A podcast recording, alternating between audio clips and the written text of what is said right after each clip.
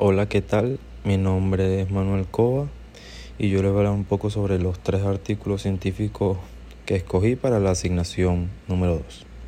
El primer artículo fue publicado por María Buitriago, Elizabeth Rodríguez y Miriam Guerra y tiene como nombre Estudio comparativo de flujo de fluido a través de una placa de orificio usando la ecuación de Stokes y de Navier-Stokes. Ellas simulan con un software libre el flujo de agua líquida mientras pasa por una placa de orificio concéntrico y tienen como variables a estudiar la velocidad y la presión en un intervalo de tiempo. Además encuentran que las ecuaciones de Navier-Stokes representan mejor el sistema que la ecuación de Stokes.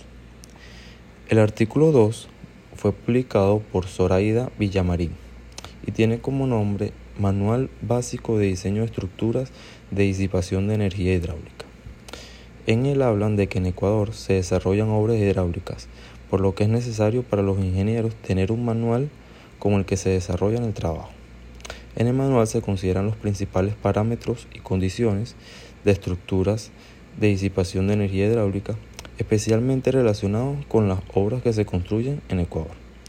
Y el artículo número 3 fue publicado por Chen Sang Hillis y tiene como nombre Numerical Investigation of Waste Structure Interaction Using OpenFOAM. Se centra en la evaluación de OpenFOAM cuando se aplica para interacciones no lineales de las olas con estructuras marinas.